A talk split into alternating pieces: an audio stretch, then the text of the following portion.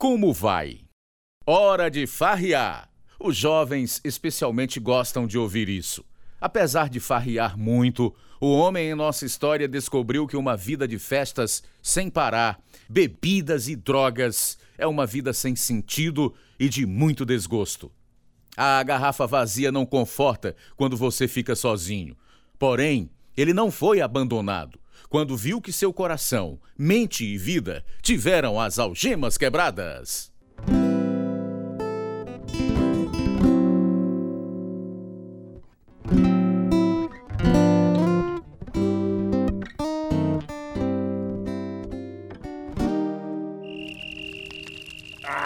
Ei, mas essa daqui tá boa, mano. Passa mais um aí, passa mais uma dose aí. Esta fogueira está ótima. Tá frio aqui fora. Tá mesmo, né? é melhor que esse colchonete fique bem quentinho hoje à noite. Esse é um lugar muito bom pra, pra curtir. Bem atrasado. Olha só a quantidade de latas de cerveja vazia. Ninguém vai encontrá-los nessa ribanceira. É melhor que não encontrem. Ei, cara, estou mal, só acho que vou vomitar. Você não está acostumado a beber, Ricardo? Não segura a, bebida no estômago.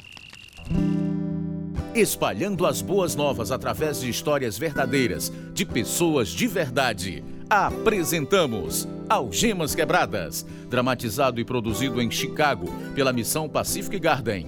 A vida nunca é fácil para o homem ou mulher que vive na rua. Medo, frio e fome faz com que essas pessoas andem de um lugar para o outro, buscando alívio. Os que chegam à missão Pacific Garden encontram um tipo especial de refúgio. Graças a amigos que se importam e que ajudam financeiramente, a fim de manter a luz da varanda acesa, a missão está sempre de portas abertas, oferecendo comida, roupa limpa, uma cama quentinha e até cuidados médicos e odontológicos na clínica. Tudo de graça para quem precisa. Para quem vive na rua, este é o primeiro gesto verdadeiro de bondade que viram há anos e o desespero dá lugar à esperança. Pastores e conselheiros apresentam a eles quem lhes oferece uma vida nova. Algemas Quebradas é sobre isso. E agora, transmitindo no mundo inteiro, eis o programa 2680, versão brasileira 47, na série Algemas Quebradas o programa que faz você olhar para si mesmo e pensar. Aquela farda outra noite foi demais, Ricardo. É fácil pra você dizer. Entrei numa fria com meus pais por ter bebido. Como foi que descobriram? A tempestade de neve que houve.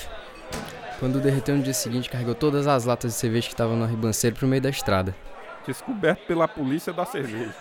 Exatamente. Não posso sair por um bom tempo. Tudo bem, Ricardo. A gente vai beber na minha casa. Como muitos adolescentes, o rapaz em nossa história se sentia aceito pela turma quando bebia e quebrava as regras com eles. Explorava as possibilidades de até onde podia chegar sem ser descoberto, sem estar ciente de que já fora preso e não podia escapar sozinho. Esta é a história verdadeira de Ricardo Presser, agora mesmo em Algemas Quebradas. Nasci em 1959, um dos seis filhos, criado numa fazenda perto de uma cidadezinha em Wisconsin. Meus pais eram religiosos, mas desisti de ir à igreja quando estava no ensino médio. Substituí a igreja por farras. Era mais um Maria vai com as outras. Aquele que sentia que não se encaixava. Dei o próximo passo além da bebida enquanto assistia um jogo de futebol americano. Ei, Ricardo, olha só o que eu tenho. O que é? Minha irmã me mandou algo do Alasca. Ela disse que é dinamite pura. Cara, isso é da pura, certo? Pode apostar. Não aguento esperar para ver o efeito. Aqui? Quem vai notar? Toma, dá uma cheiradinha. Sempre quis saber como era. Massa. Ah, se eu tivesse uma irmã dessas. Ah, há muito mais de onde veio esta. Vamos ver até onde a gente aguenta. Puxa, que sensação louca. É como se eu estivesse fora da terra. Dá mais uma cheirada. A gente se segura. Minhas bebedeiras e uso de drogas foram aumentando até chegar ao ponto de usar no colégio, na hora da aula. De algum modo, consegui esconder da minha família. Havia uma velha casa abandonada na cidade onde eu e meus amigos moravam, e às vezes nos encontrávamos para beber e ficar muito doido. Durante o inverno, a gente botava carvão na churrasqueira velha e acendia para esquentar. Mano, essa casa velha é como se fosse o nosso próprio esconderijo. Mil vezes melhor do que estar na aula. Parece que essa coisa de ensino médio não tem fim. É mesmo, só perda de tempo. A gente podia estar trabalhando, ganhando dinheiro. Com certeza. Quando eu for dono do meu nariz, vou sair para curtir todas as noites. Assim que as férias chegarem, vamos acampar em sua fazenda, Ricardo. Vai ser massa. Acho que meus pais vão vender a fazenda. Ah, cara. Espero que não, mas eu vi os dois conversando. Papai é só um fazendeiro faz de conta. E vocês, vão morar onde? Não sei, nem quero pensar nisso. Acho melhor a gente voltar para a aula.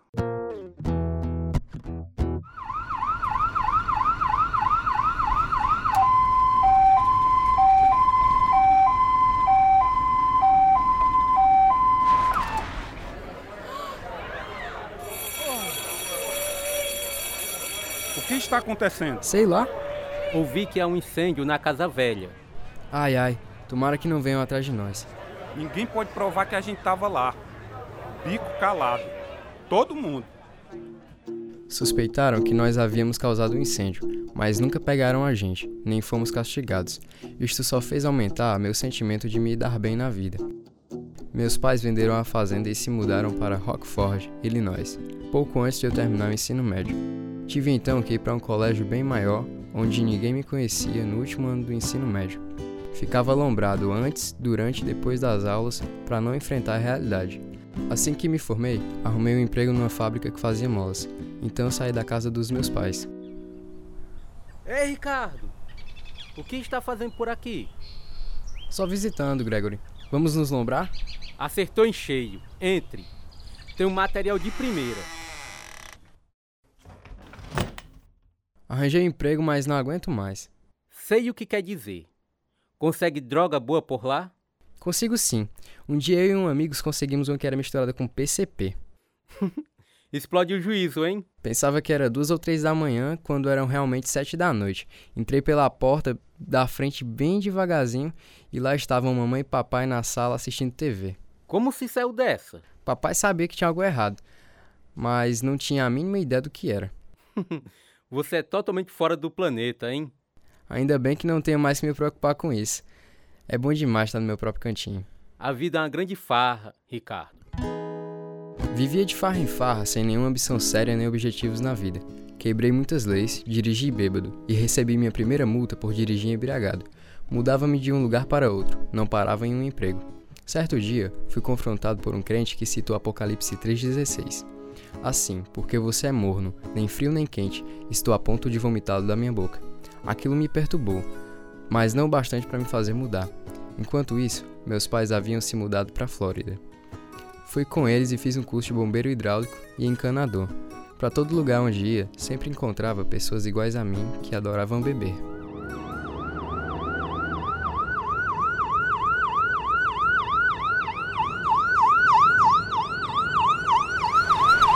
Ai, cara, o que eu tava precisando.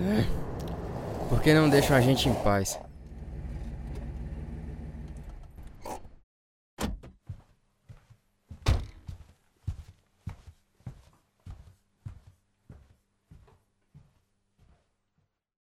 Documento do carro habilitação, por favor. Pois não, tá aqui na carteira. Ultrapassou a velocidade permitida. Estava bebendo? Só umas cervejinhas. Ei, tem um cachorro no carro. Unidade canina. Seu cachorro me mordeu. Ele enfiou a cabeça pela janela e me mordeu. Não pode controlar esse bicho, não? Calma, senhor. Você não tem direito de deixar que ele me morda. Eu devia processá-lo. Chega. Está preso por dirigir bêbado e desacatar a autoridade. Coloque as mãos para trás. Foi minha segunda multa por dirigir embriagado. Perdi a habilitação. Nunca completei nenhuma ação legal. Ou pagava as multas ou ia ao tribunal. Continuei a dirigir ilegalmente sem habilitação. Voltei para um Wisconsin onde comecei a trabalhar no balcão de um bar. Foi assim que conheci a Lorena. Ela era mãe solteira e tinha uma filha. A gente passou a morar junto, embora nosso relacionamento não tivesse base nenhuma. A gente acabava e voltava o tempo todo. Já tínhamos acabado o relacionamento quando ela me procurou. Estou grávida, Ricardo. Quer se casar comigo? Não. Já vi o que o casamento faz com as pessoas. Você vai acabar igual ao meu pai. Queria cuidar de você e do bebê. Todos dizem a mesma coisa. Escute, vou voltar a trabalhar na Flórida. Por que não vem comigo? Não viajo quando estou grávida. Então, depois que o bebê nascer, venha comigo e a gente dá um jeito. Quero que meu filho tenha meu nome. Vou pensar. Convenci Lorena a vir morar na Flórida, depois que o nosso filho nasceu. A gente se casou no civil. Queria fazer a coisa certa, mas era tão ingênuo. O casamento durou três semanas. Lorena voltou para um Wisconsin levando o bebê. Neste tempo, eu estava trabalhando em Miami. Então fui visitar meus pais em São Petersburgo. Fiquei chocado ao ver meu irmão de 18 anos saindo de casa vestido como se fosse uma mulher. Tá fazendo o que aqui, Ricardo? O que tu tá fazendo vestido desse jeito? Não é de sua conta. Tinha minhas dúvidas em relação a você, mas mamãe e papai não sabem da verdade, sabem? Não importa. Sou o que sou. Você é uma desgraça para nossa família, isso sim. Quem pensa que é para falar de mim? Só faz beber e usar drogas? Não devia nem chegar perto da casa dos nossos pais vestido assim. Arrume um lugar para morar. Vá cuidar de sua vida. Você não manda em mim. Vou acabar com você de tanto lhe bater. Se triscar um dedo em mim, você vai se arrepender. Suma da minha vista, seu depravado. Tudo o que eu acreditava enquanto cresci estava desmoronando. A vida parecia não ter valor sólido, nem padrão pelos quais se media o que era certo ou errado. Minha breve tentativa de casamento falhou e logo estávamos divorciados. Eu era completamente irresponsável. O único propósito que tinha na minha vida era beber e ir farrear. E como isto era vazio, mas o pior ainda estava por vir. Ficava viajando para lá e para cá, entre Flórida e Wisconsin, sem criar raízes, vagando sem objetivo, trabalhando apenas para pagar algumas contas e meus vícios. O sustento do meu filho era negligenciado. Um dia, enquanto pedi carona, um cara estranho me parou. Você conhece o Senhor, Ricardo? Fui criado na igreja. Então sabe sobre o Senhor. Quero saber se o conhece pessoalmente. Não entendi sobre o que você está falando. Jesus disse que cada pessoa tem que nascer de novo. Isso significa que você tem que ficar cara a cara com Deus, admitir que é pecador e pedir que Ele o salve. Deus já fez tudo o que é preciso para nos dar uma vida nova. Ele deu seu Filho, Jesus Cristo, para morrer na cruz por nossos pecados, a fim de que pudéssemos ter a vida eterna. Deus pode mudar a sua vida, se você quiser. Tá falando sério? Lógico que estou. Esta é a decisão mais séria que você pode fazer na vida, Ricardo. Olhe, vamos à igreja comigo no domingo. Fui à igreja e ouvi a mensagem do Evangelho, mas a mantinha longe de mim. Voltei a um Wisconsin e fiquei trabalhando no bar e também numa construção. Dividi o lugar onde morava com amigos. Foi nessa época que conheci a Júlia. Ela estava com 19 anos. Assim que eu vi, sabia que queria conhecê-lo, Ricardo. Você não é casado, é? Sou divorciado, meu casamento durou só alguns meses.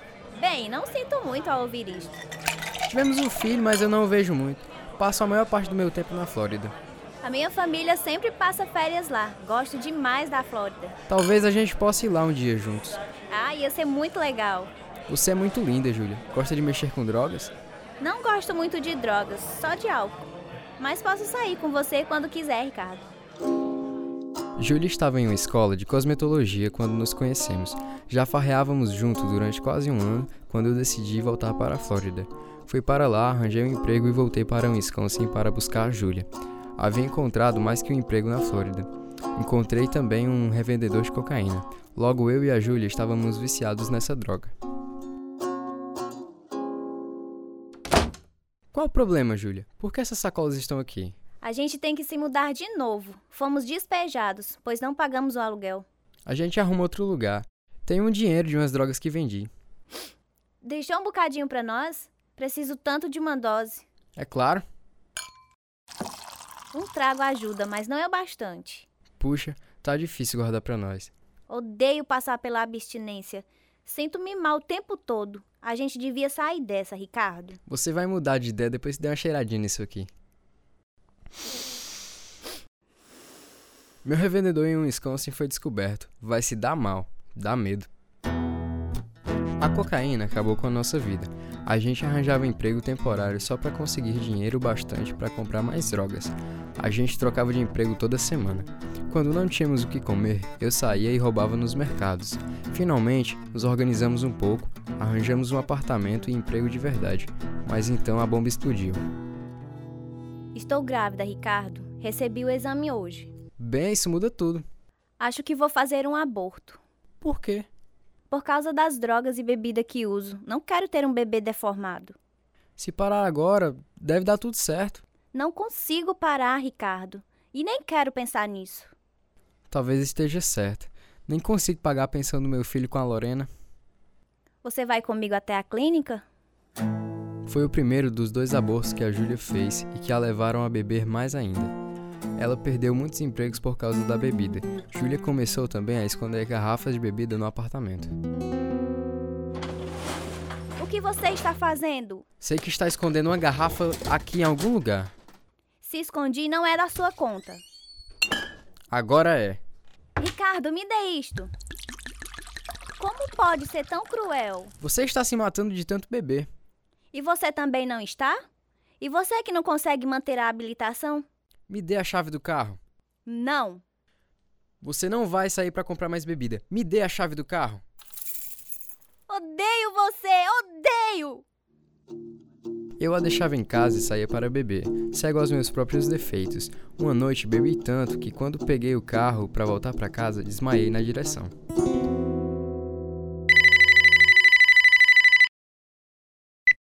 Alô? Júlia, sou eu. Estou preso. O que aconteceu? Causei um acidente. Ninguém se machucou, mas os carros estão acabados. Acho que apaguei e bati de ré em um cara parado no sinal.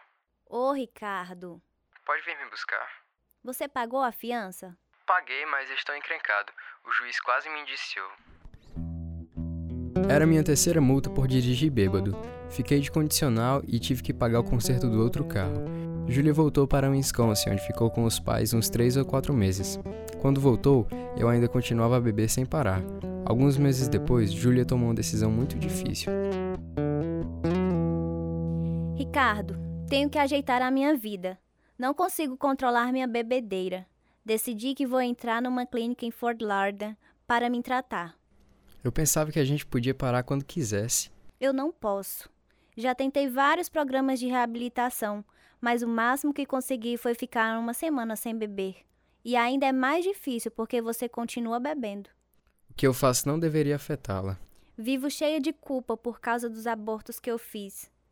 Não quero engravidar de novo sendo alcoólatra. Tenho que parar de beber de qualquer jeito. Faça o que acha certo. Eu irei visitá-la. Não posso receber visita nos primeiros 60 dias. 60 dias? É sério, Ricardo. Tenho que mudar minha vida. Durante algum tempo, depois que Julia entrou na clínica, continuei a me drogar. Uma tarde, sentado no apartamento do qual ia ser despejado, pela primeira vez percebi a bagunça que estava minha vida. Comecei a chorar lágrimas de desespero, que vinham do fundo do meu coração. Pensei em Deus e nas coisas que vários crentes haviam me dito sobre ele. E eu falei: Senhor, se isto é vida, é terrível demais. Se tu és real, mostra-me. Acordei às três da manhã e liguei a TV. Lá estava o pregador falando sobre Jesus. At the sound of the bell, here. seu pecado. Jesus disse: Eu não vim para chamar justos, mas pecadores ao arrependimento. Amigo, isso é para todo mundo, porque a Bíblia diz que todos nós somos pecadores e o castigo pelo pecado é a morte. Estas são notícias terríveis, mas as boas notícias são que Cristo morreu por nossos pecados. Ele pagou o preço por você na cruz.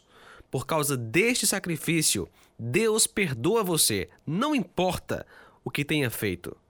O Salmo 103, versículo 12 diz: E como o Oriente está longe do Ocidente, assim ele afasta para longe de nós as nossas transgressões. Escute bem: Deus tira seu pecado e o joga no fundo do oceano mais profundo. Ele lhe dá um novo começo. Se pedir a Ele agora mesmo que o salve e seja o Senhor da sua vida, Ele o fará. Ore comigo. Orei pedindo a Deus que me salvasse naquela noite. Senti um grande fardo cair dos meus ombros. Uma paz que nunca senti antes encheu meu coração. Sabia que algo havia mudado em minha vida, como resposta àquela oração. No dia seguinte, comprei uma Bíblia. Não conseguia parar de lê-la. Encontrei uma igreja pequenina e lá fui alimentado com a palavra. Conversei com o pastor e o falei a bagunça que era minha vida. Ricardo, Deus começou uma obra em sua vida, dando-lhe a salvação. Ele quer continuar a guiá-lo como um filho. Permaneça na palavra todos os dias. Deus vai ensiná-lo através dela, sua sabedoria e plano para a sua vida. Fiz tantos erros no passado, eles ainda me perseguem. Como o da pensão do meu filho, nunca mais dei nada. Você tem que dar um jeito para começar a pagar a pensão dele. Tanto quanto puder. A Bíblia diz que Deus é um escudo para o justo. Vai sobrar um dinheirinho, pois eu não estou mais comprando bebidas nem drogas. Quanto aos problemas legais, converse com o policial responsável pela sua condicional e diga para ele como mudou de vida. Comece a resolver estes problemas também. O Senhor vai estar com você a cada passo. Se começar a fazer as restituições, ele o ajudará. E a Júlia? Quer se casar com ela? Quero sim. Eu a amo demais. Posso ver quanto a magoei vivendo como vivi. Ore sobre isto. Coloque tudo diante do Senhor e pergunte a Ele o que deve fazer. Jesus é o Senhor de sua vida agora. Cada decisão que tomar tem que estar coberta de oração. Ela precisa muito de Cristo também. Então vá à clínica e conte a ela as coisas maravilhosas que Deus fez por você. Ele fará o resto. Senti tanta sua falta, Ricardo. Você está bem? Estou, e você? Júlia, orei e recebi Cristo como meu Senhor e Salvador. Minha vida mudou completamente. É mesmo. Fiz o mesmo há vários anos e a minha vida não mudou nada. Talvez você apenas disse palavras sem nenhum significado. A gente tem que orar de todo o coração, Júlia. Como foi que sua vida mudou? Cada dia acordava com uma sensação de terror horrível na boca do estômago. Era muito difícil ter que enfrentar um novo dia, mas isto desapareceu completamente. Acordo cheio de esperança. Sei que tenho uma nova vida. Sei que Deus me deu um novo começo. Que maravilha! Achei uma igreja pequenina e gosto demais de ir lá. Sinto-me parte da família. Estou lendo a Bíblia todos os dias. Nunca tinha visto você assim. Estou dizendo a você, Júlia. Jesus é real. Ele nos ama. Você não precisa ficar aqui. Precisa apenas de Jesus em seu coração. Além de ler a Bíblia, eu só ouvia rádios evangélicas e assistia canais evangélicos também, que me ajudaram a crescer na fé. A clínica de tratamento não deixou que eu visitasse Júlia durante um tempo, por isso pus um anúncio no jornal pedindo que ela se casasse comigo. Pedi ao jornal que fizesse uma entrega na clínica onde ela estava. Da próxima vez que a visitei, ela saiu de lá comigo. No primeiro domingo em que a levei à igreja, ela foi à frente na hora do apelo. Era maio de 1990. A gente se casou logo depois. Está escrevendo uma carta? É para o meu irmão. Sinto-me realmente mal pelo jeito com que eu tratei. Você ainda não conhecia o Senhor, Ricardo. Quero que ele saiba que Jesus mudou minha vida e que está me ajudando a ter um ótimo relacionamento com meu filho. E ele nos ajudou a parar de beber e de usar drogas. Fico tão triste por nunca ter realmente conhecido meu irmão. Deus também pode mudar isso. E eu não sei? Amo tanto o Senhor, espero que possa colocar este amor nessas palavras para que meu irmão entenda. Deus deu a mim e a Júlia três filhos saudáveis a quem amamos demais. Estamos criando nossos filhos para que conheçam a Cristo. Após uns cinco anos que tínhamos sido salvos, soube que meu irmão tinha AIDS e estava morrendo. Recebi sua carta, Ricardo. Fiquei tão feliz que me escreveu. Espero que pense no que disse. Jesus ama você e perdoará todos os seus pecados. É só pedir. Não se preocupe comigo. Já fiz as pazes com Deus. Sua carta ajudou muito. Sinto tanto pelos anos que perdemos, João. Queria ter conhecido o Senhor naquele tempo. É, queria também que as coisas tivessem sido diferentes. Posso fazer alguma coisa por você, meu irmão? Ore por mim. Ajude o papai e a mamãe a entenderem que não foi culpa deles. Deus sempre tenta nos alcançar. Isto é extraordinário demais para mim. Mal posso entender tal amor. Obrigado por me ajudar a conhecê-lo, Ricardo. Um ano depois, meu irmão morreu em plena juventude. Deus tinha me restaurado financeiramente, ensinando-me a pagar as minhas dívidas, através do trabalho árduo e princípios bíblicos. Deus abençoou o trabalho de minhas mãos. Ele transformou a minha esposa em uma ótima administradora do meu lar, embora ainda estejamos longe do melhor que ele tem para nós. Tentamos andar do modo que o agrade. Gosto de alcançar os outros para Cristo. Na Flórida, saio pelos bairros onde morava e usava crack, distribuindo folhetos e testemunhando do amor de Deus. Hoje moramos e trabalhamos em Wisconsin. Louvamos ao nome de Jesus por tudo que ele fez em nossa vida. A Bíblia diz: Não há salvação em nenhum outro, pois debaixo do céu não há nenhum outro nome dado aos homens pelo qual devamos ser salvos. Ouvinte amigo, isso inclui você. Jesus veio para lhe dar vida e vida abundante. Se gostaria de receber o presente da salvação de Deus, tudo o que tem que fazer é pedir-lhe em suas próprias palavras. Deus vê nosso coração. Romanos 10, 9 e 10 prometem: Se você confessar com a sua boca que Jesus é Senhor e crer em seu coração que Deus o ressuscitou dentre os mortos, será salvo. Pois com o coração se crê para a justiça e com a boca se confessa para a salvação. Entre em contato conosco se quiser saber mais sobre esta nova vida em Cristo. Nosso endereço é Caixa Postal número 1, Nova Russa, Ceará, Brasil. CEP 62 e 200 000. O e-mail é algemasquebradas@hotmail.com e o telefone é 0 operadora de sua preferência DDD 88 3672 1221.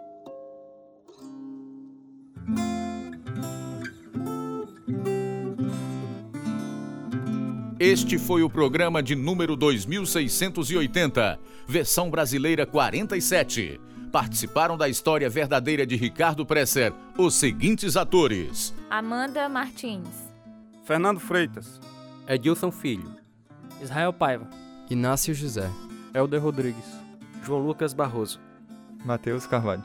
Rose Farias. Tradução: Edissa Soeiro. Direção: Lina Gossen e João Carvalho. Produção: João Lucas Barroso. Música: Ismael Duarte e Heriberto Silva. E eu sou Luiz Augusto. Algemas Quebradas foi gravado nos estúdios da Rádio Ceará, Nova Russas, Ceará, Brasil.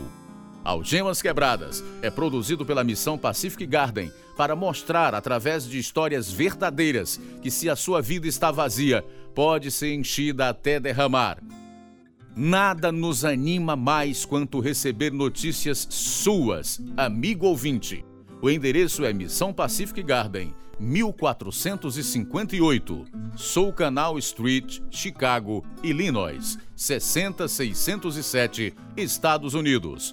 O nosso endereço no Brasil é Algemas Quebradas, Caixa Postal 1, CEP 62 e 200 000, Nova Russas, Ceará. O nosso e-mail é algemasquebradas@hotmail.com ou visite o nosso site www.algemasquebradas.com.br.